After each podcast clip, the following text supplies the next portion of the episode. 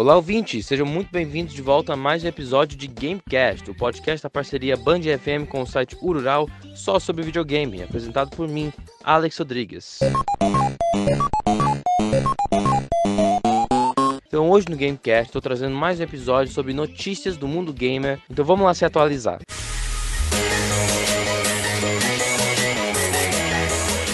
Consoles da próxima geração, o Xbox Series X e o PlayStation 5, ainda são mantidos em segredo pelas duas maiores competidoras do mercado de games, que no caso seria o Microsoft e, a Sony, e sem informações concretas, rumores surgem e intensificam. E desta vez um game tester supostamente teve acesso a versões atualizadas dos prototipos do Xbox Series X e do PlayStation 5 e revelou no 4chan as especificações dessas unidades. Como já revelado, tanto o Xbox Series X quanto o PlayStation 5 serão equipados com um poderoso CPU, CPU AMD com arquitetura Zen 2 e GPU Nave RDNA. O vazamento, por sua vez, especifica que o PlayStation 5 virá com um processador de 3.6 GHz, já o Xbox com 3.7 GHz. Curiosamente, apesar da diferença de frequências, o PlayStation 5 entregaria 12.6 teraflops de poder computacional, superior aos 11.8 teraflops do dispositivo da Microsoft. É no conjunto de memórias que as diferenças se destacam. Enquanto o console da Sony virá com 18 GB GDDR6 de VRAM e 4 GB DDR4 de RAM,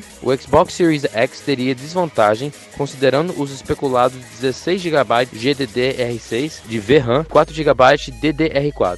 Contrapartida, o PlayStation 5 teria armazenamento mais limitado limitado, com apenas 500 GB, quando o Xbox Series X teria 1 TB, todos em, em SSDs. Neste aspecto, no entanto, há um contratempo. A velocidade de acesso para o armazenamento do PS5 seria de 5.5 GB por segundo, significativamente superior aos 3.8 GB por segundo do Xbox. Apesar da discrepância nos números, não saberemos como essa velocidade afetaria a experiência em jogo. Infelizmente, os rumores que apontavam a possível data de, de revelação do PlayStation 5 estavam errados e não há novas previsões. Enquanto isso, podemos aguardar ansiosamente pela E3 2020, marcado para junho, onde Microsoft deve dar os primeiros detalhes sobre seu competidor da próxima geração. Próximo aqui no Gamecast, no início deste mês, alguns rumores surgiram de que a Netflix estaria com planos para começar a rodar em breve uma série da franquia Resident Evil. Resident Evil, uma franquia que eu já falei no Gamecast, já fiz dois episódios sobre Resident Evil. E a informação ganhou força na última sexta-feira quando uma suposta sinopse que poderia revelar mais informações sobre a produção vazou na internet.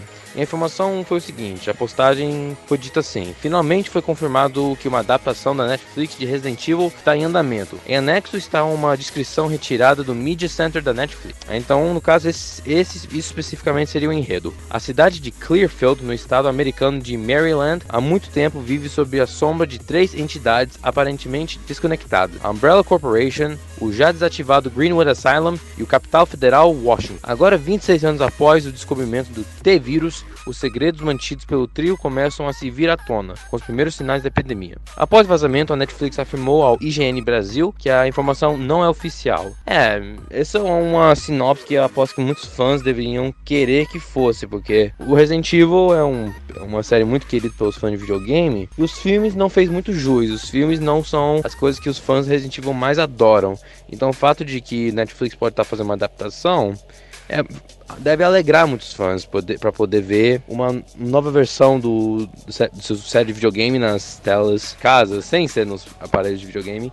Então, cada informação que a gente recebe já vale muito, mas o fato disso provavelmente não ser oficial já deve decepcionar algumas pessoas. Mas eu acho que em breve a gente deve receber mais informações. O Netflix tem muito sucesso com suas séries, então após que se essa série realmente for acontecer, vai ser uma coisa muito bom que vai valer muito a pena ver. Então vamos aqui para nossa última notícia. Esse mês foi a estreia do filme do Sonic, Sonic the Hedgehog, o clássico videogame da empresa Sega, que já existe há muitos anos esse personagem. É, teve o filme que, que uh, já estava previsto para ano passado, mas tiveram que mas tiveram que lançar esse ano por conta de quererem mudar o visual do Sonic, porque a, a imagem inicial dele não agradou muitos fãs ao ponto de muita gente pedir para mudarem. Muitos fãs fizeram suas próprias versões do trailer que lançou do filme, em que eles botavam a imagem original do Sonic. Então, pelo pedido dos fãs, os produtores decidiram, decidiram adiar o lançamento do filme para poder refazer o imagem, o personagem principal e valeu toda a pena, porque agora o personagem tá igualzinho a como ele é nos jogos. A aprovação do filme tá muito bom no site Rotten Tomatoes, que é um dos maiores sites de crítica do cinema. A aprovação dos críticos do Rotten Tomatoes foi de 64%, que é bem impressionante, mas, do, mas o melhor foi a aprovação da audiência, que foi de 94% de aprovação isso é uma coisa muito boa, porque adaptações de, de videogame no cinema não tem tido as melhores recepções. Por exemplo, o, o, filme do Tomb Raider não foi muito bem recebido pelos críticos, o filme do Assassin's Creed também não foi muito bem recebido pelos críticos.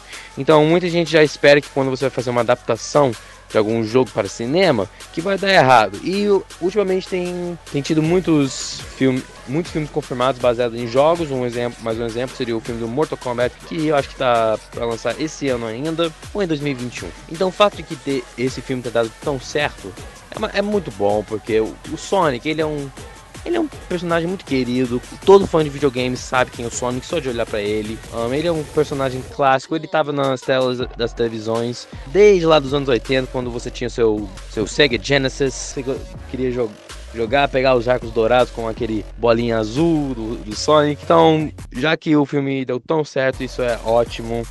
Um, quem sabe a gente pode até esperar uma sequência. Mas o que mais tem dado sucesso foi a interpretação do Jim Carrey como o Dr. Robotnik, o vilão do, do Sonic.